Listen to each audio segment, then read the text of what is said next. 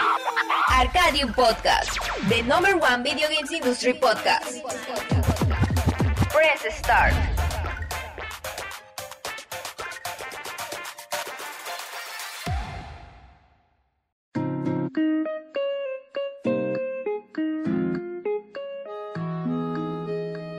Sean todos bienvenidos, bienvenidos, bienvenidos a Arcadium Podcast Round número 51. Ya cumplimos un año de este increíble y magnífico podcast en donde cada semana hablamos de lo que más nos gusta, nos fascina, nos encanta. Hablar de videojuegos y por supuesto a todo el mundo que lo relaciona, hablar de, de series, hablar de películas, hablar de todo lo que se relaciona al mundo de los videojuegos y pasar un rato agradable con grandes amigos. Les doy la bienvenida, primero que nada, buenas noches y sean bienvenidos a este agradable podcast en donde Estamos transmitiendo eh, totalmente en vivo a través de Facebook, interactuando por supuesto con todos ustedes y algunos probablemente nos están escuchando en la repetición a través de algunos servicios eh, como Spotify, como Apple Podcast, como Google Podcast. También para ustedes sean bienvenidos y esperemos que lo disfruten, pónganse cómodos y disfruten de toda la información, la opinión, la crítica, el chisme, el argüende y lo que significa ser parte de Arcadium Podcast. Siéntense y pónganse cómodos. Le doy la bienvenida a mi amigo de siempre, gran hermano del alma y por supuesto el Master Chief real, modelo a escala 1-1, el señor lado. Pues qué onda, Chris, buenas noches y pues buenas noches a todos. Otra vez gracias por estar aquí acompañándonos en este pues en esta eh, en esta actividad que hacemos entre amigos de hablar de temas de videojuegos. Y pues vaya semana que tuvimos como que entre notas que parecen no importantes y cosas que de repente sí parecen importantes, pues tenemos un poco de todo hoy. Sí, tenemos mucho de qué platicar. Hay temas muy interesantes que están pasando un poquito desapercibidos, pero que en realidad son temas de opinión eh, muy, muy fuertes y que, wow, nos hacen ver que la semana sí está agitada, porque además es fin de mes y es inicio de un nuevo mes. Entonces tenemos juegos nuevos, tenemos este lanzamientos, por supuesto, tenemos los juegos de cada mes en diferentes servicios. Eh, está, está choncha la semana, está choncho el mes. La verdad es que julio es eh, un mes, es mi mes favorito del año porque es el mes de mi, de mi cumpleaños, así que hay mucho de qué platicar, mi querido Tony. Claro, claro, vamos, pues ahorita vamos, vamos a darle y pues, también este, pues presenta al otro invitado. Oye, este, no sé si es un invitado o es un saco de, de, box, es un punching back porque quería, eh, vamos a hablar de PlayStation y, y necesitamos a alguien a quien darle duro, ¿eh? Este, el día de hoy. Invitamos a un gran amigo mío, eh, lo quiero mucho, besa delicioso, el señor Rodrigo Rodríguez. Hola, muy buenas noches, ¿cómo están? Un gusto estar aquí con ustedes, como les comenté, un honor poderlos ver de este lado y creo que esta vez no tendré con qué defender a Sony, como lo dedicamos un poquito antes de esta junta. Sony le está metiendo y le está metiendo duro. Un error más como su, PS, su PSP y su memoria SD específica. Híjole, eh, me, encanta cómo lo dices y yo creo que eh, Sony no le está, este, eh, no le está yendo del todo bien, pero en crítica, a final de cuentas el número le está yendo bien. Esta semana reportó 10 millones de consolas vendidas, 10 millones de unidades, no sé cómo le está haciendo y me refiero a por, por, el tema de, ventas, no de distribución, o sea, por el tema de, de piezas. ¿Cómo le está haciendo para sacar las piezas suficientes, los componentes suficientes para crear 10 millones de unidades? No lo sé, pero ya vendió 10 millones de unidades y si hubiese más unidades, estoy seguro que el PlayStation 5 ya hubiese vendido más. De hecho, totalmente de acuerdo. Este, el, PlayStation, eh, el PlayStation desde la generación pasada ha dominado eh, el mercado, al menos del, el mercado importante que es en América del Norte. Este, Pero sí, aquí lo, impresionante es la cantidad de consolas considerando la gran escasez de chips que hemos estado viviendo. Razón por la cual, de hecho, es muy difícil conseguir una consola. Este, a pesar de que ya se vendieron 10 millones de, ellas. 10 millones es muchísimo, Tony. 10 millones es, es, eh, es más, el Xbox en esta generación ha vendido 6.5 millones de consolas. Es decir, que Sony va ganando, a pesar de que uno pensaría que Xbox la tiene un poquito más fácil porque tiene dos modelos y uno de los modelos de Xbox es por mucho sumamente más barato, más económico, ¿no? Sony va a la cabeza en la, en la venta de consolas y obviamente esto tiene que ver con lo bien que le fue la generación pasada. En cuanto a exclusivas y bueno, eh, también en cuanto al, desarrollo de, juegos y franquicias. Porque este año todavía, bueno, en esta nueva generación todavía no ha dado el ancho o no ha demostrado la razón por la cual está vendiendo tanto. Pues y no solamente en las consolas, ¿eh? Puedes verlo ahorita también, en, inclusive en los controles. Está complicado conseguirte un control, o sea, sacaron la versión roja y están agotados en, por lo menos en México completamente. Es, eso, es, eso, que lo mencionas es importante porque considero que ahí, Microsoft hizo un acierto al, aprovechar los controles y los, los dispositivos, este, los periféricos que ya contaba con el, en el Xbox One para utilizarlos en esta, en esta consola. Ese, ese siempre fue, ese fue un punto muy a favor que, siempre, que le vi a esta generación que pues no tienes que comprarte más controles para hacer tu fiesta con tus amigos porque tus controles viejos funcionan con la consola nueva y los controles nuevos funcionan con la, con la consola vieja. Eh, estoy de acuerdo que en el caso de, Sony eh, quiso innovar con algo nuevo, con estos eh, triggers, este, ¿cómo se llaman? Ápticos, haptic. y pues sí, se, se, ve el, este, su, su, diseño es muy futurista, muy, este, le, de hecho es muy bonito pero pues el hecho de que no puedas usar tus controles antiguos, pues a algunos jugadores como que sí, le, sí les pega. Hay que ser realistas, la gran mayoría de las consolas en toda la historia siempre han tenido su control exclusivo, digámoslo así, que te obligaba a comprar más de, de, de, dicho control. Había algunos casos donde existía cierta retrocompatibilidad, por ejemplo con el Wii, pero esa retrocompatibilidad era para el modo de GameCube, no para juegos de Wii como tal. Este. creo que esta es la primera vez en el caso del, eh, del, Xbox en la que realmente se pueden utilizar periféricos de una generación anterior para jugar cosas de la generación nueva. Ahora, esta escasez sí, sí nos está pegando a todos por todos lados. Ahí está el ejemplo de, este, de los controles. Y de hecho, en el podcast pasado, no me acuerdo si lo mencioné, pero leía que también ya empieza a ser muy difícil conseguir un Xbox One o un PlayStation 4. Por lo mismo, porque la gente pues ya no puede comprar la consola nueva, pues a manera de consolación se quiere comprar la generación anterior. Y pues, pues ya, ya no la encuentra. Pues, o sea, solamente yendo, supongo, como a casas de empeños, como a ese tipo de lugares de segunda mano, pero nueva, pues no, ya tampoco la ah, vas a poder encontrar. Sí, por, por, lo mismo, por, la escasez de componentes. Sí, tengo, tengo, que aclarar que mi comentario va hacia consolas nuevas. Obviamente, mercado de consolas usadas hay por todos lados, en el cual pues siempre hay que ser muy cuidadoso, porque de repente nos venden gato por liebre, o que la consola realmente el disco duro no le funciona, o algo le falla, hay que checarlas bien. Sí, hay mucha gente que se confía por el hecho de que te están vendiendo una consola barata y no sabes exactamente qué te están vendiendo. Por ejemplo, yo recuerdo que una de las cuestiones que mucha gente no sabe del Nintendo Switch es que el Nintendo Switch o las consolas de Nintendo te las pueden eh, bloquear, te las pueden banear. Por ejemplo, eh, porque, porque las hackeaste, porque y, luego intentaste entrar a internet o porque muchas personas este, eh, hacen compras con la tarjeta de crédito y luego en el banco piden este, cancelar la compra. Nintendo eso lo ve muy mal,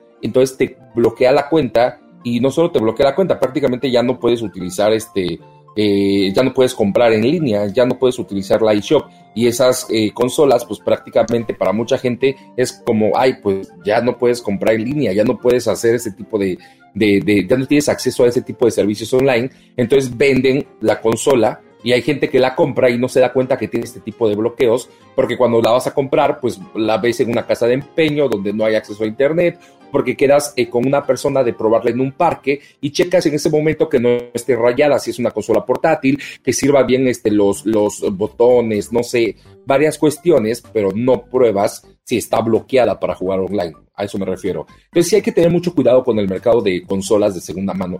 Mucha gente ha comprado consolas de segunda mano y no quiere decir que siempre te van a estafar. Yo he vendido consolas. Yo he eh, comprado consolas de segunda mano. Ah, sí, en una ocasión llegué a comprar una consola de segunda mano, una, una Nintendo 3DS, entonces este, no es malo, pero hay que ser cuidadoso. Es decir, conoce bien el hardware que vas a comprar, sé cuidadoso.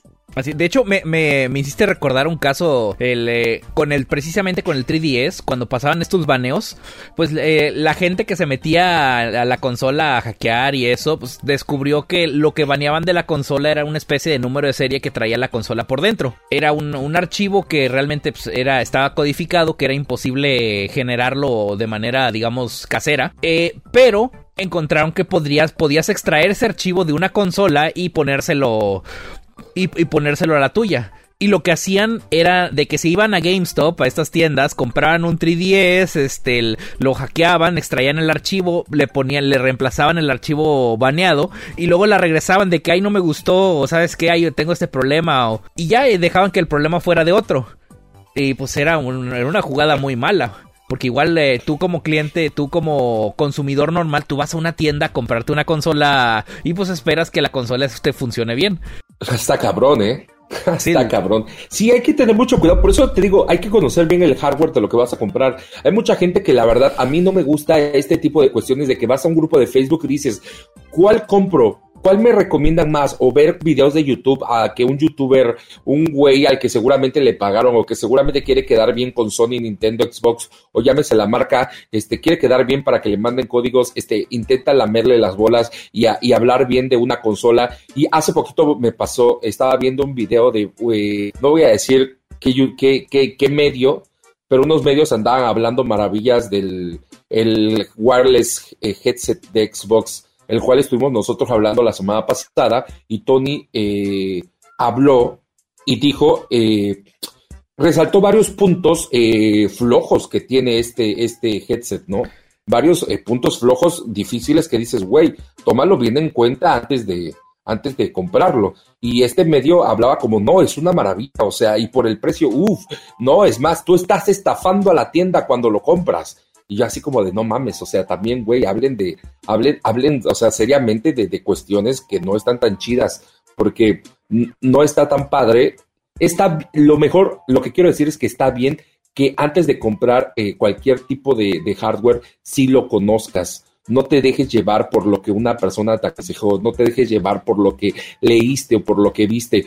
Si mejor si conoces a alguien que tiene el, hardware, si conoces a alguien que tiene la consola, ve, pruébalo. A mí me encanta cuando puedes ir, por ejemplo, a Liverpool o a eh, fábricas o a cualquier eh, tienda departamental y puedes probar la consola, cuando puedes este, sentirla, cuando puedes hacer este tipo de pruebas, eh, porque tener una consola en hand cuando puedes probar un producto en hand es muy diferente. Así es, este, básicamente hay, que tener este, mucho cuidado con lo que, con, eh, con, lo que nos venden y si, se puede experimentarlo, eh, usarlo de primera mano, este, mucho, mucho más recomendable. Porque pues hasta que no lo tengas no te vas a dar cuenta de esos pequeños detalles o grandes detalles que no te quieren decir como tú dices, porque están pagados o porque quieren quedar bien. O simplemente por cambio de versión. Digo, yo, yo tuve un caso, como el Chris que compró su, su... Yo compré un PS Vita en, segunda mano. Y yo no me acordaba que yo, que yo tenía y tenía juegos eran para la versión 1. Y la versión 2 fue la que le quitaron el touch. No sé, no se supieron esa parte. Que hubo, hubo, un PS Vita que traía touch en la parte de atrás y un PS Vita que no traía el touch atrás. Y ah, eso te cancelaba ciertos juegos. Había juegos que ya no jalaban. Sabía del rediseño del PS Vita, pero no sabía del, eh, de que le habían quitado el, touch en la parte de atrás. O sea, siendo sincero, pues realmente el touch no, ser, no, no, le encontraba yo no le encontraba mucho uso. Este tenía un uso creativo, por ejemplo, con este juego que se llamaba Little Deviants Básicamente creo que todo, todo el gameplay involucraba que tocaras por atrás, porque tú tocabas la consola y en el, en, el, en el, juego, en el escenario, básicamente salía una protuberancia que era, era, era, era una representación de tu dedo moviendo detrás de la consola y así tú alterabas el, lo, que sucedía en el juego. Pero también, por ejemplo, para el Uncharted también era, era bueno. hay varios comandos que eran con la parte de atrás. El pobre mm. Uncharted, ah, ¿cuál? Golden Abyss creo que se llamaba. Sí, creo que sí. Fue una versión que no tuvo mucho. mucho... Mm, de hecho, e, e, era un juego. Este. Para serte sincero, o sea, se me hizo muy destripado. O sea, el, el, PS Vita, yo siempre pensé que, es una, que era una gran consola. Es una consola poderosa si la comparabas con el, eh, con, con, el 3DS.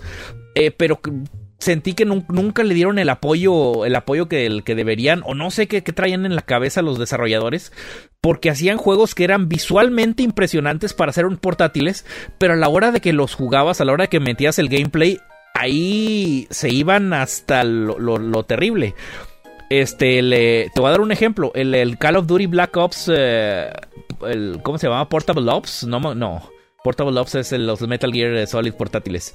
Este, bueno, el Black Ops que salió para PS Vita. Visualmente se veía como un eh, Call of Duty de, consola de, de la generación actual. Y yo me fui con la finta a comprarlo, pero cuando lo empecé a jugar, cuando empecé a sentir los, eh, los controles, fue... Hasta Duke Nukem 3D se juega mejor. Perdón, Duke Nukem Forever se juega mejor. Así de, así es, así de canijo está el, juego. Oye, entonces eh, ya no entendí la, historia de, Rodrigo. Entonces lo compraste, le tocaste por atrás y no se prendió. Literalmente así, como suena. no, le funcionó. No le funcionó. Y. Perdón, voy a tener que cambiar la clasificación de este podcast. No pasa este, nada. no sabía, no sabía que la, la, este, segunda versión del Vita este, ya no le servía por o sea, ya no le servía el touch atrás. Sí, sí iba a sonar mal como lo estaba diciendo, perdón. Sí, o sea, realmente creo que el, el desarrollo que tuvo ese juego, como dice, en, lo que fue Latinoamérica, más que vamos a llamarlo en América y Europa, no tuvo un gran crecimiento. Pero si tú checas cómo está lo que es PS Vita o, inclusive la, versión PSP en todo lo que es Asia, era la consola de las más compradas de ese lado. De aquí, pues, conozco muy poca gente que llegó a tener un Vita. O sea, PSP varios, pero Vita ya era muy raro. Pues mira, yo te puedo decir que yo soy uno de esos que tiene un PS Vita yo lo compré por el, eh, pues varios juegos que veía que se ve que visualmente eran buenos. De, y de hecho, este le considero que tiene juegos buenos. Por ejemplo, el, que más, el que más eh, respeto es eh, Gravity Rush. Gravity Rush es un señor juegazo que pues, sacó su, su merecido remake en, en, PlayStation 4, que por cierto es muy difícil de conseguir. Quisiera conseguirlo en físico. ¿y qué versión está mejor? ¿La versión de PS4 o de PS Vita? Pues me supongo que la de PS4, porque se ve el. Porque estamos hablando que ya lo estás jugando en una pantalla Full HD y, pues ya incluye todo el contenido de DLC que, que, traía el juego, los diferentes trajes del de Cat. Este le. Y pues sabemos que en el, que en el, en el PlayStation 4 pues sacaron la secuela, el, Gravity Rush 2. Juego que ya tengo ahí en mi backlog para jugarlo, pero que no, todavía no, no me he podido dar el tiempo. Pues Pero sí, el, el PS Vita me gustaba eh, por cómo se veía. Me gustaba jugar Marvel contra Capcom 3 portátil. Pero caemos en el problema que, que mencionamos, el, pues, creo que lo platicamos fuera del aire, el asunto de la memoria. La, esta cochina tarjeta eh, exclusiva del, del, PS Vita que costaba como cuatro veces lo que una SD. Y pues tenía la capacidad y el, básicamente la misma función que una SD. Eso siento que también le pegó, pero le pegó bien, bien gacho. Y al PlayStation 5 le va a pasar lo mismo, porque el PlayStation 5 acaba de anunciar que eh, algunas consolas ya están teniendo eh, una actualización disponible y esa actualización les va a permitir que le puedas instalar una nueva memoria. Esta memoria, este, eh, pues es la primera memoria compatible. Recordemos que hasta este momento, un año después del lanzamiento del PlayStation 5, todavía no le puedes ampliar, bueno, expandir la memoria interna de la consola eh, a través de SSD, a diferencia del Xbox eh, Serie S o Serie X, que sí le podías o le puedes comprar una memoria. El PlayStation 5 todavía no podías, ahora ya vas a poder. Primero tienes que actualizar la consola mediante software y después tienes que comprar una de estas memorias que son como unas eh, tarjetitas, pero aquí viene el problema, este, el precio. Porque para empezar, eh, este, este tipo de memorias este, son eh, muy exclusivas, no acepta cualquiera, no puedes meterle cualquier memoria, no puedes meterle la que a ti te plazca. Digo, aunque tampoco es que hay muchos modelos en el mercado, no cualquier fabricante puede lanzar una, ya que si vas a tener que utilizar la que Sony por ahí te está recomendando. Y esta consola te va a costar aproximadamente eh, unos eh, 9 mil baros. Entonces, si te puedes comprar un Nintendo Switch y, tres juegos en, en, un, este, en un este, buen fin con ese dinero, solamente para ampliarle la memoria a tu PlayStation 5. Y, si, compras, si encuentras una memoria igual, fuera, o sea, una memoria igual, vamos a llamar el mismo Tera, la misma velocidad para una computadora gaming ahorita, no pasa de los 5000. O sea, esa es la cuestión. O sea, el, ¿por, qué, ¿por qué ponerse de ese tema con, con, con nosotros? O sea, ¿qué, ¿Qué, qué, quieren de nosotros? Pues lo, que, lo que todas las compañías quieren, el cochino dinero. Eso siempre, siempre ha sido una realidad. Este, le, y bueno, estaba viendo ahorita la, la, memoria. Eh, técnicamente es una el, es un disco duro sólido que puedes comprar en cualquier en Amazon y demás, al menos por el tamaño. Este, pero tiene que ser una, una versión como que específica para la para el PlayStation sí, por el tamaño. Por el tamaño, tiene que ser específica para el PlayStation 5. Pero es que el... tamaño no cambia mucho, o sea, puedes conseguir ese tamaño también, o sea, no es como que sea único. Sí, aquí, aquí lo, que importa es, la capacidad. Digo, uno, uno puede comprar una, un disco duro sólido de este tipo por de 256 gigas, pero pues consideren eso ni, ni a mentadas de madre se lo vas a poner a la consola. La consola de por sí te usa 200 gigas para su para, para su sistema interno, pues que te van a quedar 10 gigas, no vas a poder jugar nada. O sea, mínimo tendrías que ponerle uno de un tera y ahí es donde entramos ya en problemas de... Ahí es donde ya entramos en problemas de, eh, pues de dineros, porque pues ya no, no, no son tan baratos los de un tera, dos teras. Pero lo que, lo que yo no tengo claro ahí, según lo que yo he visto, es que hay otro slot aparte el que ya tiene, ¿no? O sea, no es como que le tengas que quitar el que ya traes. Sí, es interno, es otro slot interno. Este, que, tiene, pero es pequeño, o sea, el, espacio que tiene es pequeño y si tienes que prácticamente, o sea, no tienes que como tal abrir la memoria, porque acuérdate que tienen esas tapas removibles del PlayStation 5, pero supongo que sí en algún punto vas a tener que, este, pues no sé si, si la garantía va a cubrir esto, ¿sabes? Porque recuerda que estas SSD son muy especiales, o sea, si, puedes como dañar el slot, si puedes dañar el slot. Mira, o sea, sí puedes dañar el slot. Efectivamente. La memoria cuesta 325 o 350 dólares, ¿no, Tony? Eh, mira, lo que dice Rodo es cierto. Este, la consola tiene un slot aparte, no, eh, no, no del disco duro que la memoria que trae interna. Este, de hecho, estoy viendo la, el instructivo de instalación y, simplemente es eh, realmente sencillo. Es quitar la, tapa, luego se quita, se quita un tornillo y ya, ya está disponible ahí el, slot para poner el, llamemos el disco de expansión. Y, sí, está pensado para que sea una expansión, lo cual es bueno, eso, es una ventaja. Y otra ventaja es que, entre comillas, sea genérico. digo entre comillas porque eh, caemos en el mismo problema que estamos hablando ahorita. Realmente no es tan genérico como nos gustaría. La, entrada es una, es una entrada estándar, es un disco duro M2. Como digo, esos discos duros los podemos encontrar en cualquier tienda de tecnología. Pero aparentemente sí se necesita un disco duro específico para que el, PlayStation lo pueda leer. Y creo que entre los documentos que, que incluyen menciona que no, no todos los discos, el, no que Sony no puede garantizar que todos los discos M2 de estado sólido puedan, este, puedan, ser, puedan ser, leídos. Sí, tiene que ver con la velocidad. O sea, ahí te garantiza que, creo que si no es la marca eh, Barracuda, que la que ellos te están recomendando, este, o sigue o Barracuda, no recuerdo muy bien, eh, corrígeme Rodo, este, que es la que te da la velocidad que ellos te dicen que va a aceptar. Si no es ese, ellos no te garantizan que va a funcionar. Y entonces si tu, si tu PlayStation tiene algún problema, pues bueno, ya no lo va a cubrir la garantía, porque tú le estás poniendo una memoria que ellos no te recomendaron. Sí, pero, también tiene que ver con que Sony lo que no cubre, que ha estado pasando mucho cuando fue la del Play 4, que le puedes cambiar el disco duro, si tú llevas tu, Play 4 a garantía porque por un error tuyo perdiste lo que es el firmware y el software de, Sony, te la van a cobrar como si fuera nueva. O sea, va a ser lo mismo aquí. Yo, digo que esos discos que están vendiendo ya vienen formateados y listos para simplemente plug and play. Y el hecho de que tú quieras tener un disco externo y lo tengas que formatear dentro de la, de la Play, no sé si, eso lo tenga la posibilidad de hacer a la Play. Eso es lo que yo creo que por ahí va el issue. Exacto. Pues mira, a final de cuentas todo sigue siendo por lo mismo, por, por sacarnos la mayor cantidad de dinero que puedan. Maldita sea Sony. Siento que Sony está muy confiado y eso es lo que a mí me, da, me genera un eh, miedo muy feo, ¿sabes?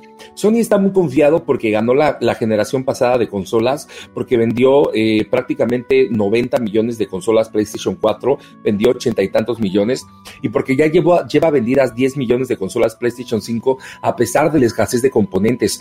Eh, Sony está muy confiado en que va a ganar esta generación, en que tiene el respaldo de los consumidores y por eso está haciendo cada vez más y más este tipo de prácticas. Eh, perdón por la palabra, pero egoístas y pasadas de lanza. Esto de que no quiere cooperar en el crossplay y de que le esté cobrando a los developers para que los juegos eh, puedan acceder a crossplay se me hace una pasada de lanza. Y ahora esto de que las memorias sean especiales y estén muchísimo más caras también es una pasadez de lanza. Prácticamente se va a repetir lo del PS Vita de que tienes que comprarle una memoria especial. Si no, si no se ponen las pilas, a los usuarios de Sony se las van a meter otra vez.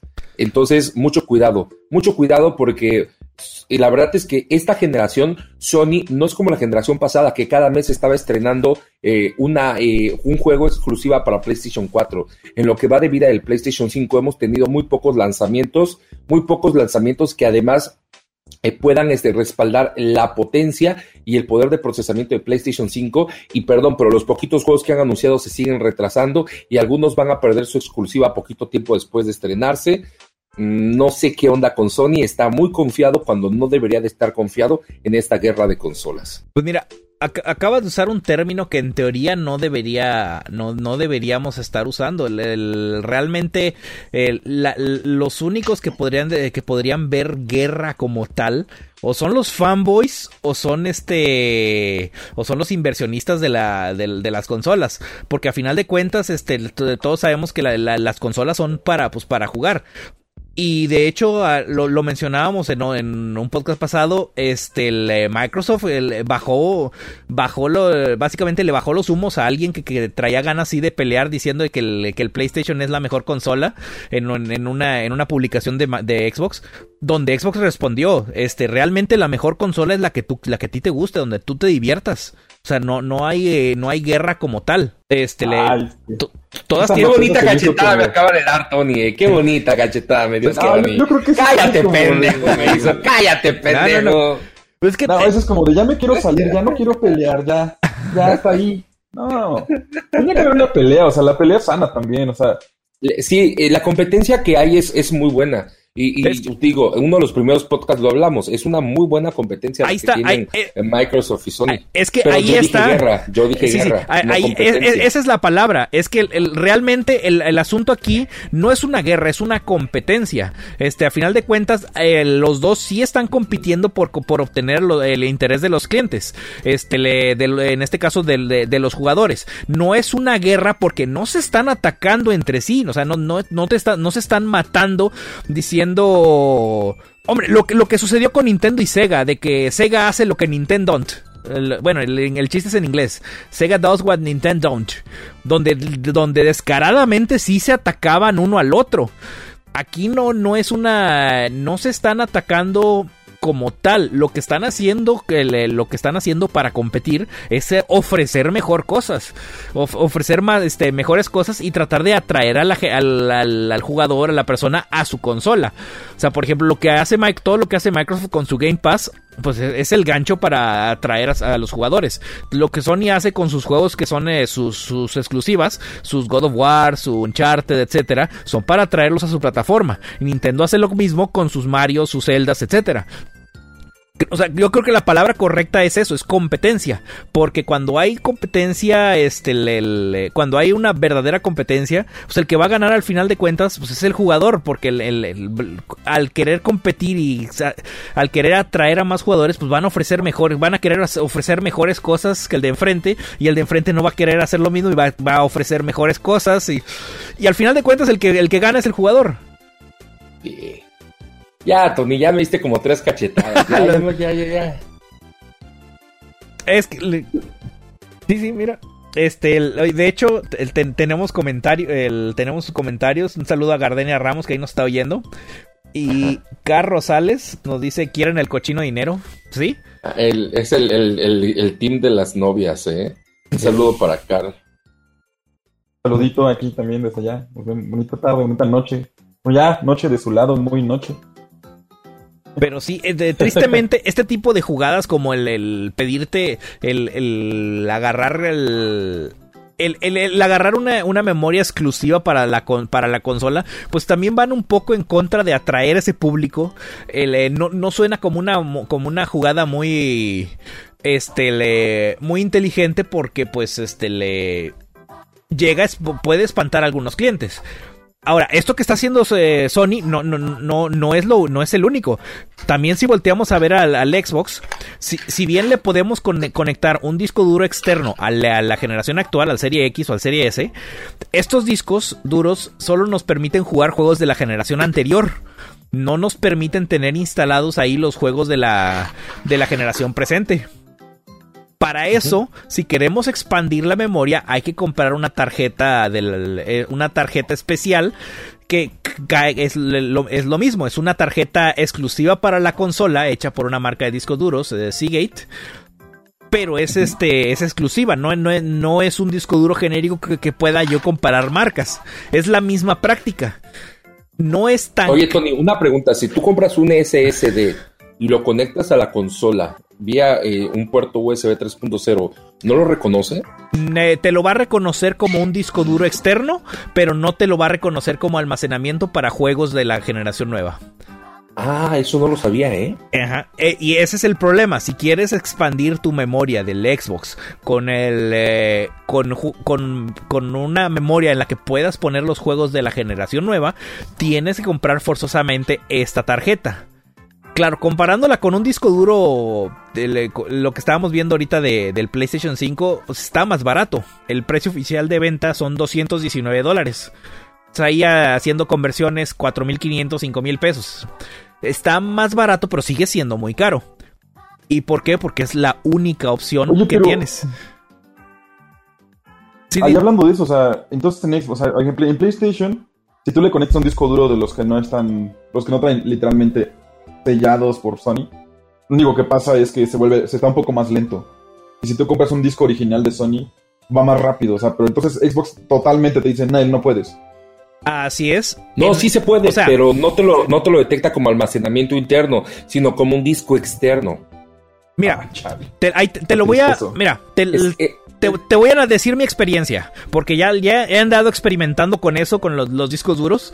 Este, cuando tú conectas un disco duro externo a, la, a tu consola, te, te pregunta Dosco, te pregunta si lo quieres para memoria para almacenar juegos o si lo quieres como para medio de, para reproductor de, medios. O sea, en formato NTFC, el, el, mismo formato que usas en la, el mismo formato que usas en la computadora. Eh, si lo formateas para el Xbox, ahí vas a poder almacenar juegos de la generación pasada. O de este le puedes almacenar los, eh, los juegos de la generación presente, pero no jugarlos. Para jugarlos tienen que estar en la, eh, en la memoria interna o en la tarjeta extraíble.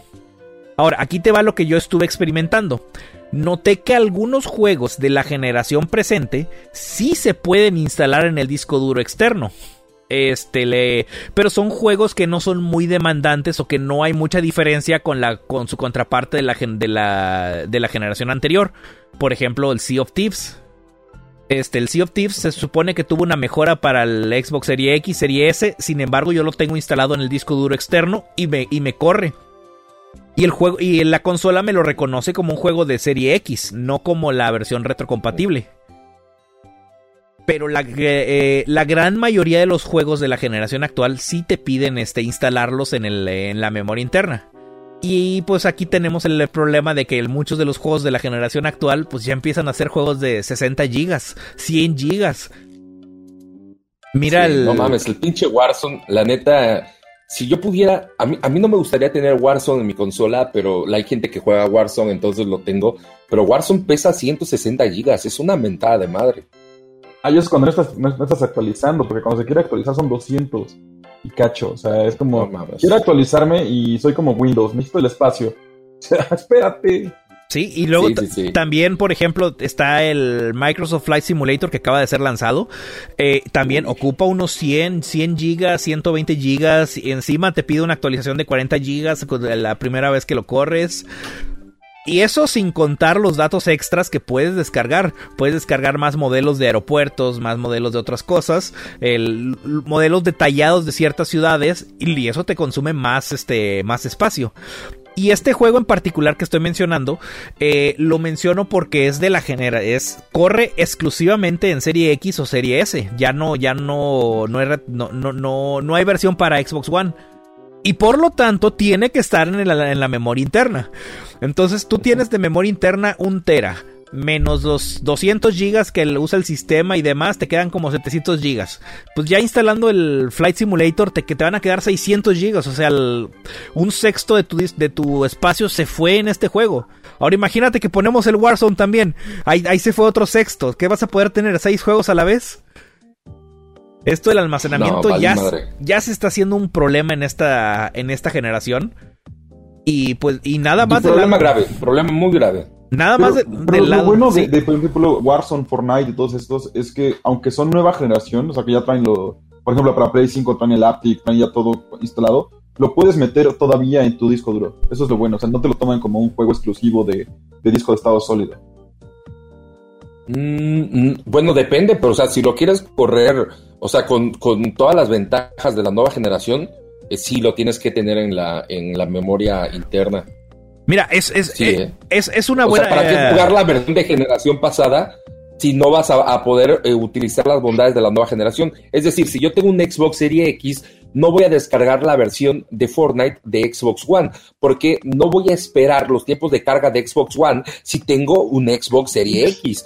¿Sí? ¿Sí me estás entendiendo? Porque si en el Xbox One yo prendía Fortnite y tardaba un minuto y medio en entrar y en el Xbox Series X tarda 10 segundos, ¿para qué puta madre le voy a instalar la versión que me tarda un minuto y medio? No, yo quiero la versión que tarda 10 segundos. Sí, lo, que menciona lo, que menciona Rodo es que el eh, en el aunque aunque sea la versión este actualizada optimizada para la consola actual, o sea, en, en este caso en el PlayStation 5 en su ejemplo, lo puedes instalar en un disco duro externo. Ah, en el Xbox no. La versión de Fortnite, ahorita me metí a mi consola para, ah. para checarlo. Si, si es la versión optimizada para el, para el Xbox eh, Serie X o Serie S, tiene que estar instalada en el disco duro interno. Sí, sí, sí. Lo, este, lo, estoy checando ahorita aquí en mi consola. Pesa 30 gigas.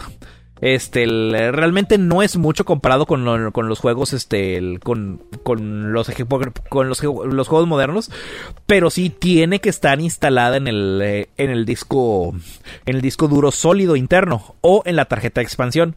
Lo podría copiar el juego a un disco duro externo a manera de respaldo, pero en el Xbox ya no lo puedo jugar si está en el disco duro externo. No sé si me estoy explicando. Solo almacenado, sí, solo puede estar almacenado, pero no lo puedes jugar desde ahí.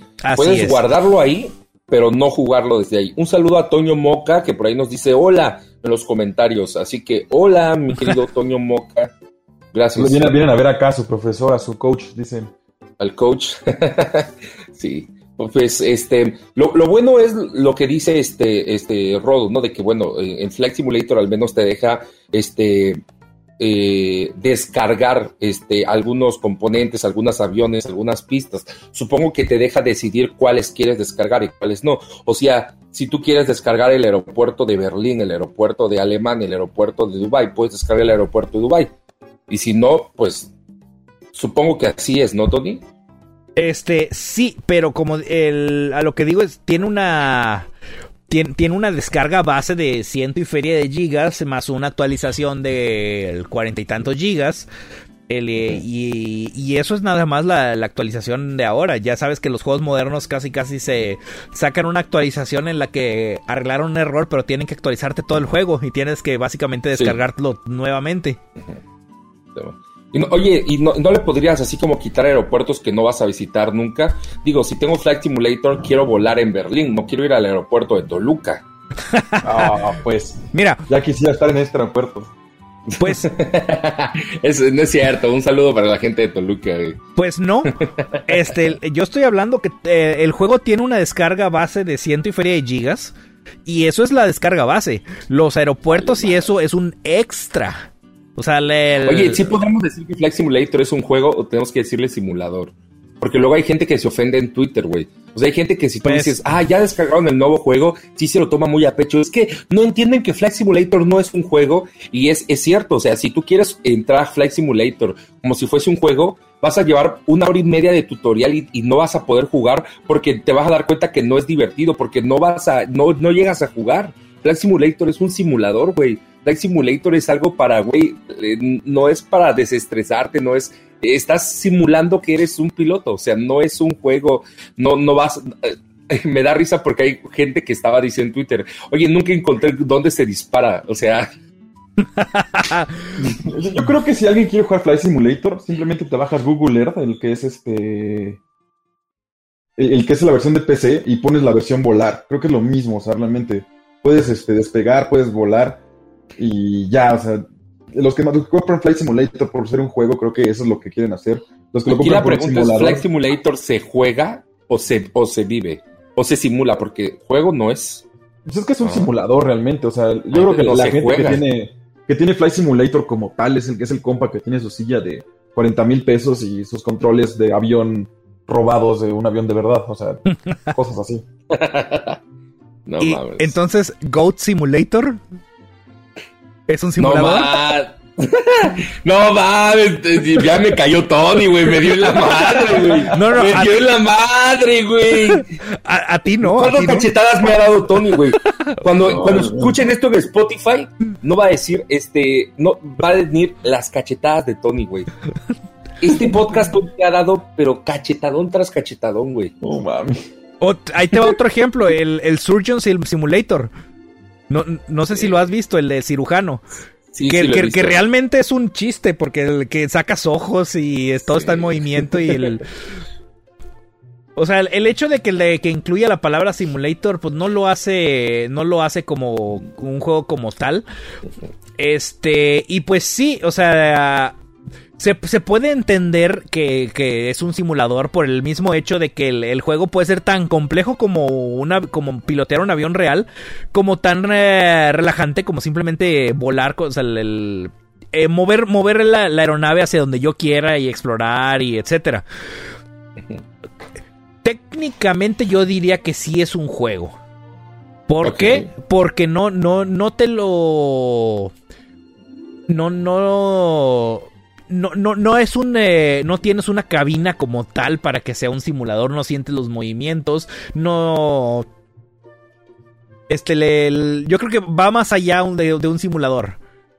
El de, un simulador real de, de, una, de una aeronave. Es más, mira, este, si fuera un simulador serio y demás, pues podrías ponerte a usarlo y luego llegar al, luego llegar a, American Airlines de que, oye, quiero ser piloto, tengo 10.000 horas de experiencia en el Microsoft Flight Simulator. Mm.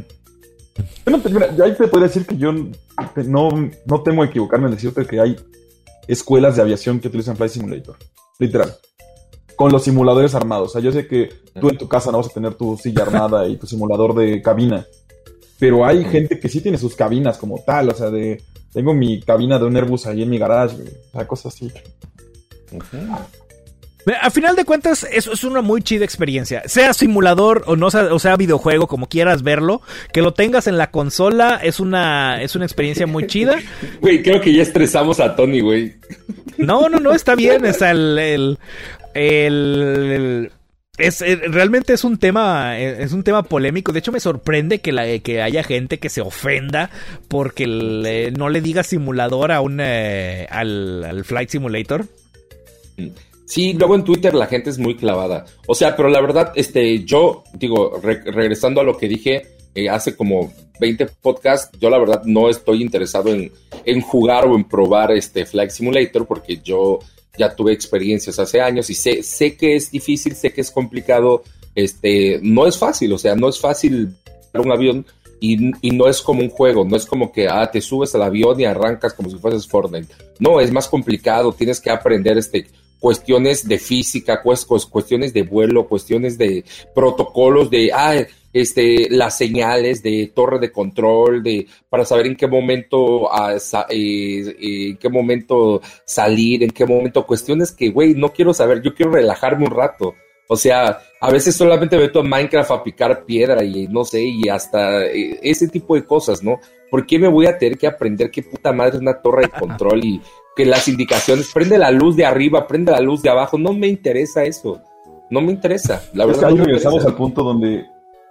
Creo que yo diría que es un simulador porque cumplir una misión te cuesta ocho horas de tu vida, ¿no? Que te dicen, ¿sabes qué? Ajá, exacto. Necesito que vueles de México a Chicago, carnal. Y así de. Ah, y ya, ya en el cielo, ¿qué haces? O sea, le das vuelta al avión, algo así. Exacto. Y no lo haces en 15 minutos, sino el vuelo es de 8 horas, te cuesta 8 horas.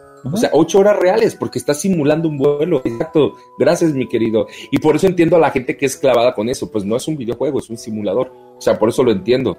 Y, entiendo a la gente que se sabe todo lo que se hace en el tablero. O sea, yo me subo a un carro y ni siquiera sé a veces dónde se, se prende el, el limpiaparabrisas. O sea, sobre todo en los modernos vamos, vamos a dejar un ejemplo aquí ya en la mesa. No sé si vieron la película de Serpientes a Bordo, cuando acá llega el, nuestro, nuestro amiguito y dice, yo tengo 7000 horas de vuelo, ¿no? Y le dice, no, pues vas, tú eres el nuevo piloto. Oye, pero es en Flight Simulator. Es lo mismo. Nada más que aquí si, te estrellas te mueres. Así es. Qué horrible película. No recuerdo muy, mucho esa película, era con Samuel L. Jackson, ¿no? No, la de Serpientes a Bordo era con este... Igual es otro morenito, del, gordito chistoso. No me acuerdo Otro negro. Ah, ya sé, con el de Matrix. No, no, no. No, es, es que es, cómica, o sea, realmente la película es cómica, no es, no es nada, ah. ninguno de acción, o sea, es de los de, los gorditos de, de los negritos de, de, la televisión, o sea. Ya, ya, ya, ya, olvídalo. Que se Un saludo para el señor Alejandro Posadas, que está por ahí en los comentarios mandándole mensajes a Toño Bebé. El David Tucho, que dice que el abuelo está presente. Sí, soy yo, soy yo. ah, este, para mi querido Alan Malo, o, ah, no, Alan Bueno, Alan Bueno, Alan Maxi está por ahí en los comentarios también. Este, eh, el, mi querido Alan Bueno. Algún día contaré esa historia, pero bueno, este, cuando, cuando teníamos el grupo en Nintenderos, habían dos Alan, uno era malvado y uno era bueno, entonces eh, a uno le decíamos Alan Bueno y al otro Alan Malo, Alan Max, Alan eh, era el Alan Bueno, y este, y ahí está en los comentarios, mi querido Alan. Saludos y buena vibra, hermano. Solo dice ja, ja, ja, ja, ja. Algo le dio risa. No, pues, qué, divertido, ¿no? sí, nosotros diciendo aquí mucha, este, mucha, mucha tontería. Oye, cambiando de tema, ¿qué pasa con las Olimpiadas? Este, esta semana eh, se llevó a cabo la ceremonia de inauguración de, eh, los Juegos Olímpicos de Tokio 2020, en pleno año 2021. Este, y a mucha gente le llamó la atención porque estuvieron, eh, madrugaron para ver la ceremonia de apertura, porque estaban esperando que pasaran cosas extraordinarias, ¿no?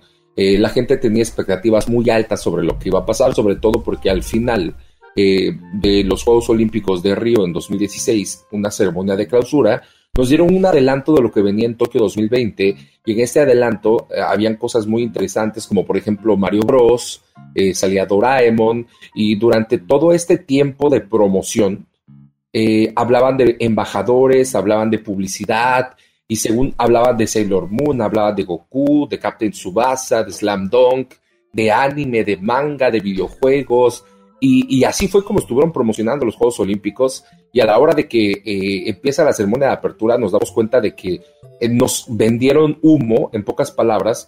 Este, sí hubo referencias a videojuegos, sonó música de Dragon Quest, estuvo sonando música de eh, Final Fantasy, estuvo sonando música de Kingdom Hearts, estuvo sonando música de ¿qué otros juegos, mi querido Tony? Este, lo, que mencionas fue en el, en el desfile de los atletas. Normalmente ponen, ahí musicalización, el, eh, pues, eh, acorde a las Olimpiadas. Y aquí se fueron por puras canciones de videojuegos. Sí, efectivamente, el, eh, agarraron lo, más popular allá en Japón, que es Dragon Quest, Final Fantasy, el, de la serie de, los Tales, hasta Monster Hunter tuvo presencia ahí, cosa que a mí me emocionó, pero bastante. Este, tuvimos eh, Chrono Trigger, eh, Fantasy Star, Kingdom Hearts, Gradius, Nier, este, incluso hasta Pro Evolution Soccer, o sea, una, una, una, el, una saga muy popular allá en Japón. más popular que la, saga FIFA de aquí en, América, tuvo su, su, presencia pero que acabe de destacar que hay, aquí hay grandes ausentes. O sea, eh, las canciones principalmente vienen de, Square Enix, de, vienen de Sega, vienen, eh, vienen de Capcom. Que son, son, son los principales que prestaron sus, eh, sus canciones, pero no, no, no oímos nada, por ejemplo, de Nintendo. Que ese, por ahí va, va el tema polémico de hecho, tengo bien grabado esa, esa ceremonia de clausura donde nos dieron este adelanto en el que veíamos de todo, de, de todo lo, lo japonés. Y al final de, esa animación, de, esa, de ese adelanto, en medio del escenario de Río salió un tubo de Mario y salió el presidente, el, primer ministro, presidente, no sé cuál es el término allá para el japonés. La máxima autoridad allá del, de Japón salió este, este, con gorra de Mario y bigote, dice anunciando que van a ser en el Tokio 2020 ya de que cuando desde que la máxima autoridad sale haciendo una referencia a Nintendo dices aquí va a haber algo grande de Nintendo.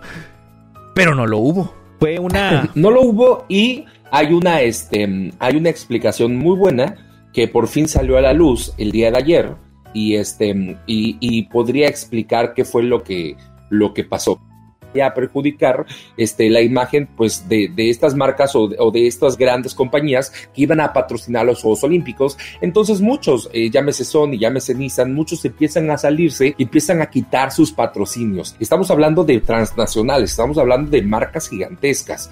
Y ya desde entonces se olía que Nintendo iba a ser uno de los que iba a abandonar este, finalmente este, los Juegos Olímpicos, para no quedar mal con los japoneses. Porque si, si, si tu propio pueblo, si la misma gente de Japón está en contra de que se lleven a cabo los Juegos Olímpicos, pues bueno, el nivel de aceptación de la marca va a bajar y, y tú sabes que el público grande de Nintendo siempre han sido los mismos japoneses. Hoy en día, lo, el top 10 de los juegos más vendidos en Japón, 9 son de Nintendo Switch la consola más vendida en Japón sigue siendo Nintendo Switch. Entonces, obviamente, pues Nintendo no podía estar en contra, eh, no, no, podía ganarse este, de enemigos a los japoneses. Así de fácil. Pero además se dieron unos documentos que, que nos demuestran o nos podrían probar finalmente qué fue lo que pasó. Un sitio web que se llama Shunkan Bushun, que al parecer es un periódico de mucho renombre por ahí en Japón, eh, explica que tiene unos documentos que fueron filtrados que explican cuál es la situación que hizo que Nintendo finalmente decidiera retirarse de los Juegos Olímpicos. Al parecer, el Comité Olímpico despide a una persona que se llamaba Mikiko Mizuno. Esta persona era una coreógrafa y era la persona que, eh, eh, digamos, la publirelacionista directamente con Nintendo y con todas las marcas que participaron en, esta, en este evento de Río 2016. Cuando se lleva a cabo esta ceremonia de clausura de Río 2016, donde se presenta Shinzo Abe, el primer ministro de Japón, eh, y sale Pac-Man, sale Captain Tsubasa, sale Mario Bros, sale Doraemon, y salen todas las referencias al anime y la cultura popular japonesa, eh, esta chica fue la responsable de este evento. Esta, esta, esta chica fue la responsable de hacer todo este evento, ella fue la que organiza todo y ella fue la que habla directamente con Nintendo y prácticamente los, los pone en el centro de todo, como les da la importancia, lo convence a Nintendo, les da la importancia que se merecen y les, les dice, ¿sabes qué? Ustedes son importantes para nosotros, ustedes son importantes para, para, para, para Japón y queremos que ustedes sean de, los principales, este, eh, eh, sean de las principales representaciones que nosotros mostremos en Tokio 2020. Ah, estamos bien hasta aquí. Sí, sí, aquí El Comité Olímpico decide despedir a esta chica y cuando la despiden, eh, ponen a una nueva persona en su reemplazo que al parecer no entiende muy bien a las marcas. Nintendo se da cuenta que la nueva persona no entiende muy bien a, a Nintendo, es decir, no entiende muy bien la importancia de Nintendo, no entiende muy bien las IPs y sabemos que Nintendo es muy celoso con sus propiedades intelectuales, Nintendo es muy celoso con Mario Bros, Nintendo es muy celoso con, con lo que tú haces, ¿no? Con cómo utilizas a Mario, con cómo utilizas a Zelda, con cómo utilizas a Kirby, con cómo utilizas cada una de sus propiedades y sus juegos, y eso le molesta mucho. Cuando deciden eh, despedir a esta chica que iba, de hecho, a ser la coreógrafa de la ceremonia de, de apertura de Tokio 2020, Nintendo dice, ¿sabes qué? Me voy.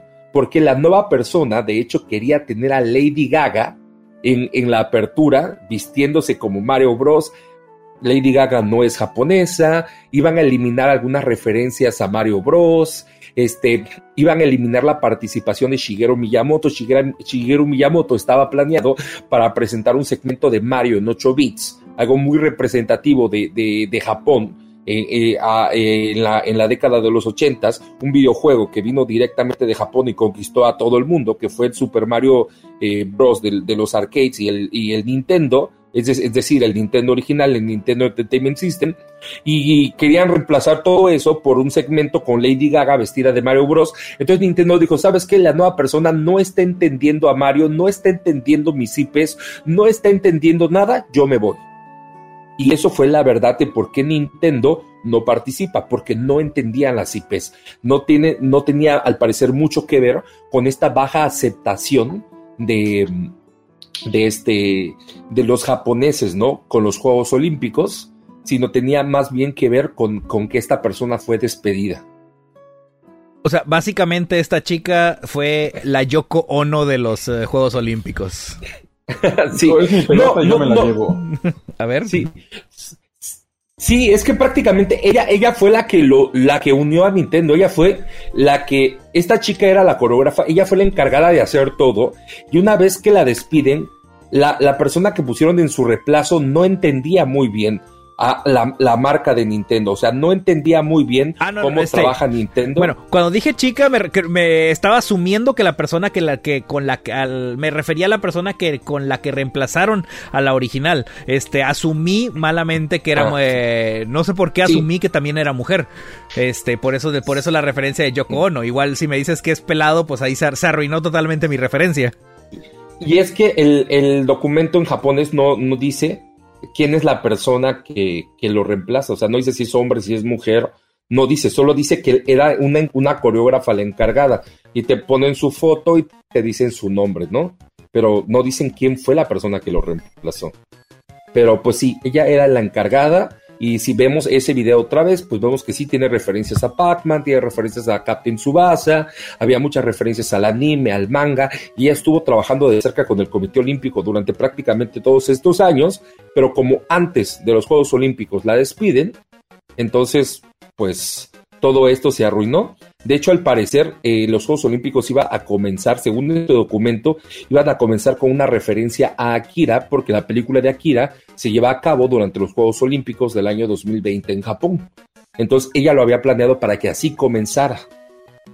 Y finalmente, pues, este, la despiden y las cosas, pues ya, no, no se llevaron así a cabo pues realmente muy triste porque pues el, si algo hemos visto con todas las eh, con todas las ceremonias de apertura de los de los Juegos Olímpicos es que agarran lo más icónico de la cultura en donde se están eh, llevando a cabo y pues le, lo resaltan y pues, ¿qué es más japonés que el anime? ¿Qué es más japonés que los videojuegos? O al menos el origen de los videojuegos. ¿Qué es más este japonés que Doraemon? ¿Qué es más japonés que este el, que un Gundam? Bueno, el Gundam sí lo, sí lo hemos visto. De hecho, en, una actividad de, ciclismo pasan alrededor del Gundam. Sí, aquí lo curioso es que eh, finalmente eh, todas estas referencias a la cultura popular sí estaban planeadas, eh, sí estaban dentro de los planes y una vez más nos muestra que Nintendo no es que sea mamón, simplemente es especial con sus IPs. O sea, no le confían a cualquiera su IP, no le confían a cualquiera a Mario Bros y, estaban trabajando con una persona que entendía a Mario Bros y entendía perfectamente cómo se trabaja con Mario Bros y cómo se trabaja. Iba a haber música de The Legend of Zelda, de Mario Bros y de Kirby. Una vez que la persona que entendía a Mario y entendía a Nintendo salió, Y eh, al darse cuenta que la nueva persona no estaba entendiendo el concepto de Nintendo y no estaba entendiendo en realidad la importancia, la relevancia y cómo trabaja Nintendo, dijo, nosotros nos vamos, es que no nos están entendiendo. Y así siempre ha sido Nintendo. Por eso es que Nintendo ya no presta sus IPs, por eso es que Nintendo si te presta una IP, si te presta un personaje, prácticamente te manda a, Mario Bros. Perdón, te manda a Miyamoto. Es más, ¿qué es lo que está pasando con Illumination? No fue como, ahí está Illumination, toma a Mario Bros y haz una película. No, fue, toma a Mario Bros, pero llévate a, Miyamoto, porque Miyamoto va a estar detrás ahí en la película, porque él es el que entiende a Mario Bros. Y si no está Miyamoto, si no hay una persona aquí supervisando, las cosas no van a salir bien. Y, y, prácticamente así va a trabajar, así es como trabaja Nintendo desde hace 20, 25 años. Es no te presto, es yo lo hago.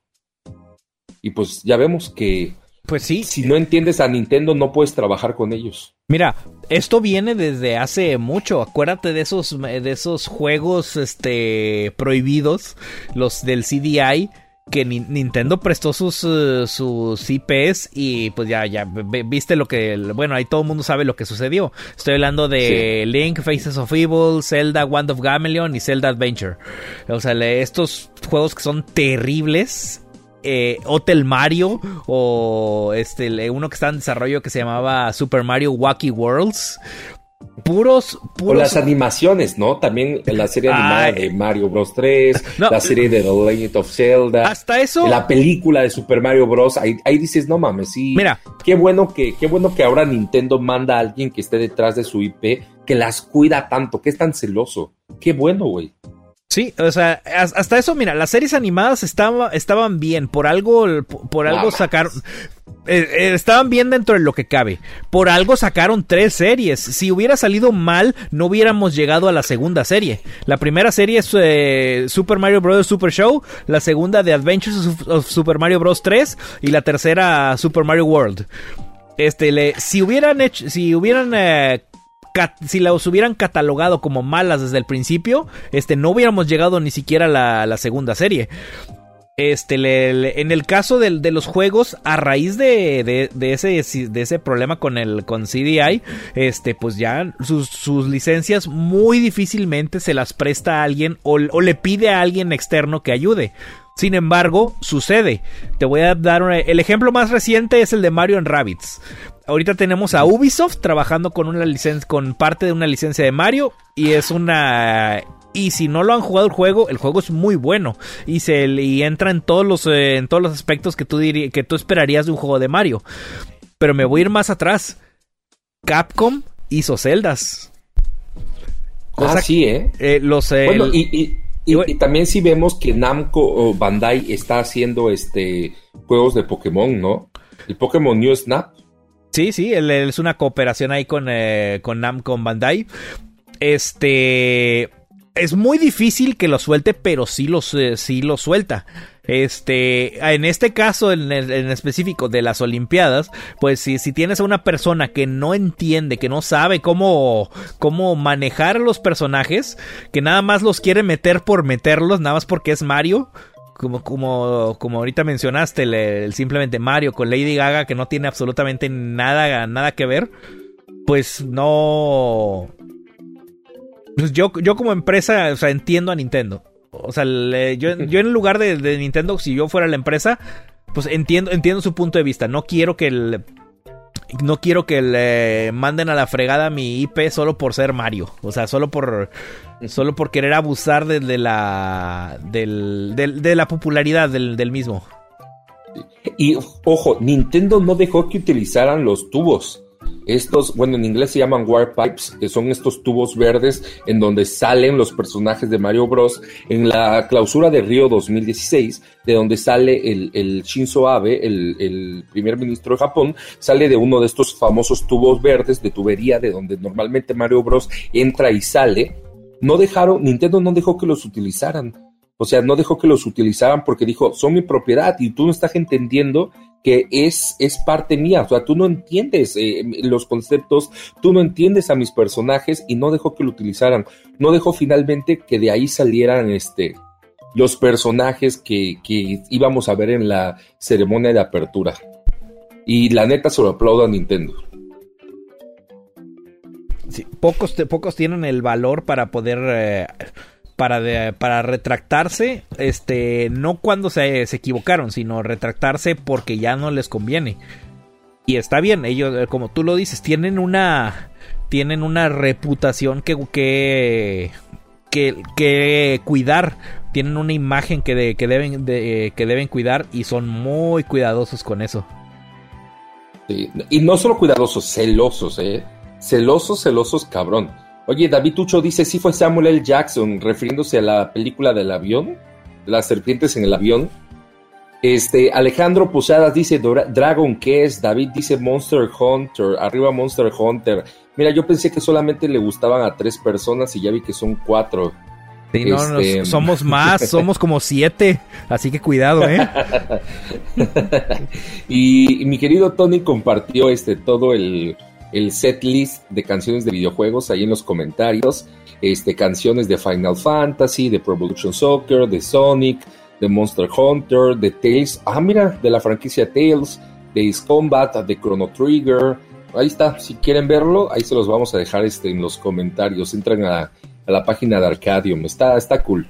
Sí, está cool. Principalmente, como te digo, ahí, ahí está, ahí puedes ver que son juegos de Square Enix, son juegos de Capcom, son juegos de hay un par de juegos de Konami, este, el, y Sega. O sea, son, son como que los... Son los únicos que dijeron se está viendo, ¿no? Sí, sí, sí te prestamos la música. Porque no, no vemos nada de Nintendo, no vemos nada de juegos este, modernos de, de Sony. El, no viste nada, por ejemplo, el tema de God of War o algo, algo similar. Este, el, o sea, si, uno se pone a analizar la lista, ve, ve, que son, son pocas compañías que son los que, los que al final de cuentas dejaron, sí permitieron el, uso de la, de la música. Sí, yo sé que Sony y Nintendo fueron de los que dijeron, ¿sabes qué? No nos relacionen aquí y se echaron para atrás. Sony, Nintendo, marcas me parece como Nissan, o sea, hay, hay empresas grandes japonesas que dijeron, nos vamos para atrás, o sea, no queremos que nos relacionen con los Juegos Olímpicos, y principalmente porque el propio público japonés está en contra, o sea, está en contra de que los Juegos Olímpicos se lleven a cabo. Sí, el, el, el, los, lo resaltable es que los japoneses entienden que seguimos en pandemia y a pesar de que los Juegos Olímpicos son algo muy significativo para la humanidad como tal, este, pues ellos entienden que primero es la salud y imagínate eh, eh, que eh, teniendo un, evento masivo con público lleno, este, pues se va a hacer un foco de contagio y simplemente se va a fortalecer esta, este, pues este virus que nos, que nos ha estado fregando desde hace año y medio. Y pues no, no, no, que, no querían que se hiciera por lo mismo. Fue una sabia decisión aplazarlos pero pues ya al final optaron por por, por hacerlos sin público. Y aún así, si te pones a ver las transmisiones, ves que hay un montonal de gente, a pesar de que no es muy mínima la cantidad de gente que, que, hay en, en, en, el evento. Ay, pero ni modos, no se pueden hacer Juegos Olímpicos digitales todavía no se pueden hacer como Fortnite que hace los conciertos digitales. Eh, el día que se puedan hacer juegos, juegos eh, olímpicos digitales. Ah, bueno, existen los esports, pero es algo diferente. Seríamos campeones, seríamos campeones de carrera, tú y yo, amigo. No, eh, mira, el, día que se hagan los Juegos Olímpicos así digitales, este, vamos a tener problemas por el lag. Güey, es cierto. Oye, ¿qué, ¿qué onda con Ariana Grande? ¿Será cierto? Es el rumor fuerte ahorita para Fortnite. Pues mira, te voy a ser sincero. A mí me viene valiendo tres hectáreas de. No, cállate, Ariana, Ariana es chida. Este, se me hace X, pero. Es que, ¿qué pasa? les voy a explicar qué pasa con Tony. Tony eh, está, es punto y aparte de la música pop. O sea, cualquier artista de moda, Tony no lo conoce. Tony es de la música antigua, ¿sabes? pues, pues sí, de la música de hace 20 años. O sea, Tony, para allá. Tony es de OV7 para allá. no, Cualquier artista que sea de RBD para acá, Tony no lo conoce. Ahí te iba, ahí te iba mi siguiente, lo que te iba a decir. El hecho que yo a mí no me guste o que a mí me importe, no me importe, no quiere decir que sea, que no, que no sea popular. Este, si está pensado en el, en Fortnite que se haga un evento con, eh, con Ariana Grande, es porque, el, porque hay cierta respuesta o cierta popularidad que el, pues, que las, que las masas mandan. Sencillamente, el, evento, el, concierto anterior que tuvimos, que fue el de Travis Scott, también es una persona que me viene valiendo 3 hectáreas de... Es más, antes de Fortnite ni siquiera sabía que existía. Pero pues hicieron, hicieron un evento, ¿por qué? Porque realmente es popular entre la... Entre, entre la mayoría de los jugadores, el, eh, del jugador promedio del, de Fortnite. Yo de verdad espero que, haya una skin de Ariana Grande, si llega a ser cierto. Porque, wow, quiero comprar una skin de Ariana Grande chiquita bebé. Mira, un saludo para Alan Bueno. Alan Maxi, Alan Bueno dice: ocho personas fanáticos de Monster Hunter. O sea, se está incluyendo. Ah, pues qué genial. Genial, ya, ya se armó el gremio. Mira, algo que ha hecho muy bien Fortnite es que ha sabido meter, este, ha sabido mantener el juego, ha, sabido mantener a los jugadores. Eh, y estos eventos que, que hace, pues atraen, atraen a más jugadores. Ahora, últimamente los, eh, los eventos se, se, han, se han eh, clasificado o en algún concierto o en alguna actividad así, algún video o algo en el dentro del juego o evento que cambia el mapa y trae consecuencias para el juego. Eh, eh, los conciertos han sido notablemente populares y es más probable que no solo tengamos eventualmente un concierto de Ariana Grande, sino que vayamos a tener más, eh, más artistas invitados o más eventos digitales dentro, dentro del juego. Y hasta donde sé, creo que el Fortnite es el único que lo está haciendo. Es decir, ningún otro juego el, similar, por ejemplo el Call of Duty o incluso el este, el del móvil, el Free Fire y derivados, eh, no veo que haga eventos este, de entretenimiento dentro del juego. Mm. Y pues aquí, aquí sí le está, le está funcionando. Sí, lo, entiendo un poquito porque este Warzone tiene un público eh, un poquito menos casual sino más dedicado y porque Free Fire, pues bueno, es para pobres. Eh, por eso. eh, que quema mucho. Sí, no, este, de hecho mis vecinos juegan eh, Free Fire y se sientan en mi banqueta porque me roban internet. Entonces, eh, pues ni modo que estén ahí todo el día para ver un concierto en Free Fire. Y ahora ya sabes por qué tienes lag. Sí, ahora sé por qué tengo lag. Hay que cambiar la contraseña de vez en cuando. nah, siempre la encuentran los malditos. Siempre la, la, encuentran. Que Taco Lover 1, 2, 3 está muy fácil. Ay, pues bueno, si las Olimpiadas hubieran sido en Fortnite, quizás más gente las hubiera visto. Y quizás hubiéramos ganado más, este, más medallas también, ¿eh? En México. No, ahí sí serían puros japoneses. Puros japoneses. Dice Gardenia, nueve personas ahora. Ya, ahora resulta que a todo el mundo le gusta Monster Hunter. No, no, no manchen. Ya seamos sinceros, si a todo el mundo le gustara Monster Hunter, sería un super hitazo en ventas. Y lo es. Al menos para lo que es el, Monster Hunter. El Monster Hunter Rise es el, el, Monster Hunter que más ha vendido. Este, ahorita te lo comparo. Ahorita te, te, doy la cifra. El Monster Hunter World, este, el. No, corrijo, creo que el World es el más vendido. Ahorita te, te digo sí, supongo que el World porque salió para, para dos eh, plataformas, es decir, no para tres, para PC, para PlayStation y para Xbox. En cambio, el Rise pues solamente ha salido para Nintendo Switch, entonces ahí entendería que haya vendido más el World. Pero, pero Rise, yo digo que Rise ya ha de haber vendido al menos un milloncito. Sin, sin pedos. al menos un milloncito. Monster Hunter World ha vendido 17.1 millones de copias. ¿Y Rice? Y Rice. Todavía no hay cifras. Este, espera, me estoy leyendo ahorita un artículo. Debería haber como cada trimestre y todavía no lleva tres meses. Sí, habla, aquí de. Bla, bla, bla, bla, Déjame. Déjame, le, sigo, le sigo. Ah, para el mayo 27, o sea, te estoy hablando de hace tres meses, ha vendido más de 7 millones de copias. A la verga. Mayo 27, te estoy hablando de hace dos meses. Felicidades para Capcom, que sabe este. Que, que, pudo vender Monster Hunter. O sea, un juego que a mi parecer este poco atractivo. Felicidades. realmente es el no diré que es poco atractivo, el, porque, porque yo soy fanático de Monster Hunter, pero. Yo soy una caca, perdóname, güey. No, está bien. El punto es de que es muy, muy particular el juego. Eh, tiene su manera de jugarse eh, muy particular en cuanto a las mecánicas del juego, como el sistema de juego en sí, eh, que no, no, no le va a gustar a mucha gente. Es un caso como el Microsoft Flight Simulator, ahí está otra vez. No cualquiera lo va, eh, no cualquiera lo va a disfrutar. Algunos van a decir, ay, o sea, ¿qué, qué hago con esto? O sea, el, qué flojera. Van a querer más acción o no les va a gustar cómo, cómo subir el, cómo subir de nivel o cómo subir el, cómo ganar experiencia, etcétera. El, o sea, Monster Hunter es un juego muy que ha sido muy particular, pero ese ha se ha popularizado últimamente gracias a la, a la entrega que hubo del Monster Hunter World en PlayStation, en PlayStation 4 y en Xbox One, que realmente simplificaba muchas cosas.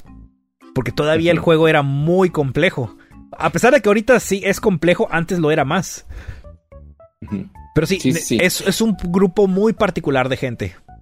Que somos nueve ahora. Son nueve. Para los que nunca han jugado un Monster Hunter, imagínate que, vas al parque o a un bosque, y te llevas un palo, llevas una jaula y un saco de piedras, ¿no?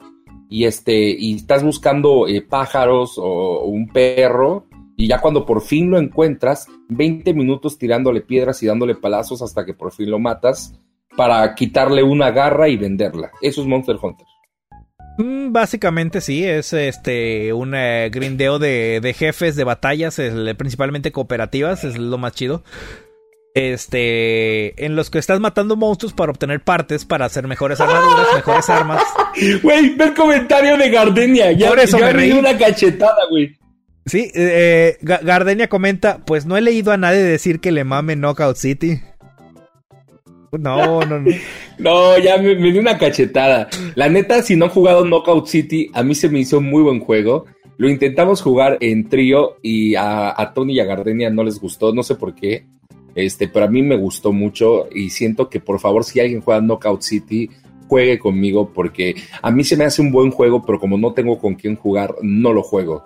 Pero yo creo que sí tiene futuro y, y algún día, algún día va a, va a tener público, algún día la gente va a jugar Knockout City, algún día va a ser como el próximo eh, Fallout, eh, Fall Guys, perdón, el próximo eh, Rocket League, y entonces van a decir, no man, Christopher tenía razón, tiene futuro este juego, Knockout City es una joyita. Pues ojalá, este, no dudo que sea un buen juego. Yo no me divertí para nada jugándolo. Este, el, Diciembre 2021 cierran los servidores de Knockout City. Gracias a Dios no gasté por él. Ay, no. Oye, este, ya, ya llevamos hora y media platicando. ¿Nos queda algún tema pendiente por platicar antes de que, de que tengamos que abandonar el podcast? De que pues tengamos que abandonar este plano astral. Mi querido Rodo anda callado. No, es que realmente en esos tipos de juegos, pues no, yo no ando en esas, en esas cosas, realmente. Ay, mira, hay cosillas, este, hay cosillas. Si amas los animales, Monster Hunter no es para ti. Monster Hunter es solamente si la crueldad animal. Nah, pues yo ando jugando más el Hunting Simulator, como estábamos hablando hace rato. es más, una vez jugué Monster Hunter y ese mismo día pateé a mi gato. De tanto odio que le agarraste a los animales. sí, güey, de verdad, eh. Querías agarras coraje. ¿Querías hacer armadura de gato? Quería hacer armadura. no es cierto, oigan. No, este no, Monster Hunter sí está chido. No ya le no voy a, tirar caca, perdóneme. La neta, la neta, le tiro caca a Monster Hunter porque no pude. O sea, lo intenté jugar y no pude. O sea, no pude. No, me ganó. Me, ¿Saben qué me ganó también? Este, Tony Hawks. Me ganó, güey. No pude. O sea, no, no puedo hacer este, el, los, ¿cómo se llama el combo, el combo principal? Eh, se me fue el nombre ahorita. No puedo. No, no, no, no, el, el Oli es el brinco. El combo principal, o sea, el, el combo, el... Tiene Ah, un no. nombre, pues no puedo hacerlo. No tengo No la puedo verdad hacerlo. ni idea. Me, me caigo, me caigo, me caigo. Y, y estuve media hora intentándolo y no puedo. O sea, puedo hacer todos los trucos menos el gran truco, por así decirlo. Eh, eh, eh, siento que me está ganando Tony Hawks. O sea, siento que, que, que, que, que- puede más que yo, ¿sabes?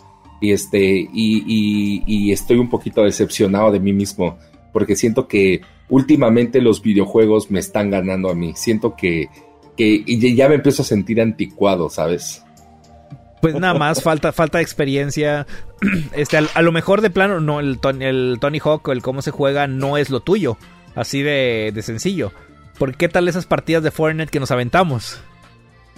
Güey, ayer no pudimos ganar ni una partida, güey. Bueno, sí, no pero, pudimos ni una, güey. Nos hizo falta Gardenia. pero no vas a negar que estuvieron Ya buenas. quedamos de eso, me invitan. Nah, y era como las 12 de la noche, estabas dormido. Me avisaste. Ya te he dicho, me- no, me, no me avisas. O si me avisaras, yo estoy ahí. Estarías empiernado esa Va, hora, va, te vamos a tomar la palabra. Te voy a, sí, Sí. te voy a tomar la palabra. Yo sí, nada más tengo que a, est- estirar la mano, presionar un botón y se prende el Fortnite. Va. Oye, un saludo para el señor Rodrigo Rodríguez que nos mandó 20 estrellas. Qué guapo es el invitado, dice. Órale. Ay, qué guapo y besa riquísimo. sí, yo lo sé. Me, me han contado, perdón. Sí, sí, sí. Oye, ok, este, temas Nada más eh, tocando, pendientes. ¿Qué así nada más decir, Tony? tocando rápido. Este, tal vez no, no- está muy relacionado con videojuegos, o tal vez sí, pero hay una dona de Halo. Uy, Eh, mañana sale, mañana sí. sale la dona de Halo. Liliana me debe traer una mañana, pero este, pero ojalá, ojalá pueda traérmela porque es, eh, tiene que abordar eh, un vuelo a las 6 de la mañana y no sabemos si a esa hora ya lo tengan en el Krispy Kreme. Mañana no- es que yo te diga, pero el. Krispy Kreme es 24 horas. Ay, se me cayó esa cosa. No, no, yo sé, yo sé, pero a esa hora sí ya tienen la dona de Halo, porque la dona Ah, de. Halo es mañana, a partir de mañana. Pero si a las 6 de la mañana ya la van a tener disponible, quién sabe. Sí, sí, Esto es para celebrar la beta de, de Halo Infinite. Este, que tengo que ver la- las fechas porque quiero, quiero jugarlo. Pero sí, Sí, pero ojo, esta beta no es abierta, ¿eh? Tienes que ser seleccionado por Microsoft.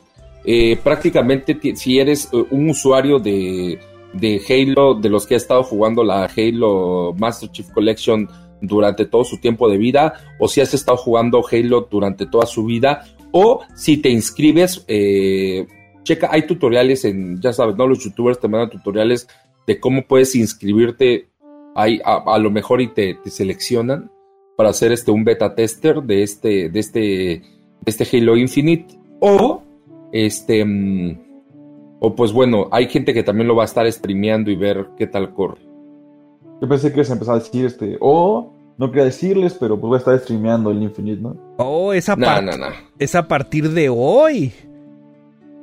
De hecho, no, al contrario, ya está, ya está activa. Hace unas, hace una hora, ya, ya está activa la, la, la beta.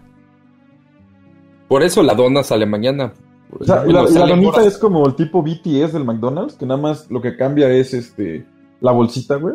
Eh, no no no la dona tiene a- tiene un chocolate con forma del casco del Master Chief y un relleno de creo que de matcha o de- no sé de qué pero es verde como el traje del Master Chief Sí, pues tiene, no tiene, mal. De hecho, se ve, se ve, bo- se ve bonita la, la dona. Es como para tomar una. Para tomarle una foto. Sí, Sí, no, sí, para si te la lleva- también. Ah, obviamente, le to- para eso le tomas la foto, para que después te la puedas comer. Si la dejas, si la dejas como recuerdo, eventualmente se va a poner podrida y, y te aseguro que algún bicho se la va a comer. Quién sabe, ¿eh? Con la comida de McDonald's, acuérdate que hay gente que la guardaba y 10 años después ahí seguía intacta, güey. Ay, Dios No, santo. pues, es el famoso. Hay un hay una salsa de McDonald's que está ahorita valuada en miles de dólares. De un compa que guardó un barbecue de no sé qué era. un- es una salsa especial de McDonald's. Ah, Ah, la, la Szechuan, ¿no? la, la salsa Szech- Szechuan. Esa madre. ah, qué, le- qué, qué escándalo se hizo con eso. Todo por una caricatura. Sí. Todo por, por Rick and Morty. Exactamente, pero, Rick no and vale. Morty. Bueno, a grandes rasgos creo que es eso. que hubo una actualización de Animal Crossing que pues metieron unos par de objetos más que el de temporadas. O sea, realmente no an- anda muy olvidado ese juego. Y creo que también el Pokémon New Snap también tuvo una, una pequeña actualización. Lo bueno que es gratuito. No, no pequeña, no pequeña. Tres zonas nuevas. Tres zonas nuevas, güey. Eh, ¿Ah, sí? Perdón, Pokémon New Snap tiene tres zonas Tengo rato de no nuevas. agarrarlo, ¿eh? Eh, y 20 Pokémon nuevos. O sea, es prácticamente un DLC completo, güey. Y lo mejor es que es gratis. O sea, no te lo están cobrando. O sea, sí es una actualización choncha la de Pokémon New Snap. Ah, a mí pues, me sorprendió muchísimo eh, cuando lo recibí. Yo primero lo recibí en correo y ya luego lo vi bien. El, el- el- el- vi la noticia, ¿no? Que, que salió este en, en los medios, este, en los medios este, especializados. Ya sí me sorprendió muchísimo, muchísimo este, todo esto. Y también por ahí este, se filtró según que Netflix está trabajando en una serie de Pokémon live action. Quién sabe si sea cierto, pero este, pero dicen, ¿eh? Dicen que una serie de live action de Pokémon acá tipo detective Pikachu. pues ya, ya vimos el experimento. O sea, ya, ya vimos precisamente el experimento de Pokémon en live action que fue Detective Pikachu. Y fue un éxito. O sea, muy cu- bien. cuando haces bien las cosas, este, el, el- pues, haces bien las cosas. Nah, ya no supe cómo terminar eso. y hablando de Ah, pues, terminar, va- va- yo vamos creo a, que... Vamos a regresar a la época de los furros. En cuanto salga el live action de, de Pokémon. Uy. Vamos a regresar a la época. Seguimos en la época de los furros. Acaba de salir la segunda temporada de este anime. ¿Cómo se llama? Beastars. Beastars, ahí en Netflix. Oye, no lo he visto, Tony. No me spoilees. No, yo tampoco. Pero dicen que, se que se pone más cachondo todavía que la primera temporada. Nah, hombre, no, No tiene mames. nada. No tiene nada de cachón de esa madre. No mames, ¿cómo no va a estar cachondo si en el segundo capítulo de la primera temporada ya me la andaba jalando, güey? Pues tú. que tú que tienes gusto. Tú tienes le voy a poner raros. clasificación T a este podcast, güey. Pero es que, es que sí, sí es un anime acá medio cachondón, güey. Tú que tienes. Y eso que no soy furro, güey. No, no, pues, eh, creo que acabas de confesarte, furro. No, no, no, no, no. No, no, no, era un ejemplo, era un ejemplo. Espera, eh, voy a eliminar esto de la grabación. Lo bueno es que yo me quedo con el máster. Este, En fin. vámonos, que aquí espantan. Sí, dale, dale, dale. Hay, hay que ver Beastars. Hay que ver Vistars. Ya está. Patadas de ahogado de juventud al emocionarte con el concierto de Ariana Vic, dice Gardenia. Ya, Gardenia, por favor, tú eres más vieja que yo. Pues yo creo que aquí espantan. Que, que valdría la pena ahí cerrar con este punto, ¿no? Digo, ya se felicitó él solo, pero felicitar acá a nuestro conductor estrella. Una felicitación por tu cumpleaños atrasado, pero ya sabes que si te quiere y pues este es tu programa, pues también te tienen que felicitar y muchas felicidades. Sí, es- espero, Oh. espero que te la hayas pasado chido. Empezamos bien el cumpleaños ganando en Fortnite. Uf, sí, eh. Gracias, hermano. Muchísimas Sí. gracias. Y pues ahí va a quedar la felicitación grabada para que todos nos me feliciten luego cuando lo escuchen en Apple Podcast y en Spotify. Y muchas gracias. Ya está, entonces Oh. ahí nos vemos. Gracias por estar aquí. Se cuidan. Ah. Muchas gracias para todos los que escucharon el Arcadium Podcast Round número 51. No olviden, compartan este podcast, compartan la página, inviten a sus amigos y cuando esté publicado este podcast, este, compártanlo en Spotify, en Apple Podcast, en Google Podcast, escúchenlo en donde más gusten, descárguenlo, hagan lo que quieran, por favor, con el podcast. Este, está buenísimo, está súper entretenido, se van a reír mucho, se van a divertir van a informar mucho, entonces por favor compártanlo con sus amigos, que vale mucho la pena. Muchísimas gracias, yo aquí me despido, les deseo una excelente noche y game over. Bye bye.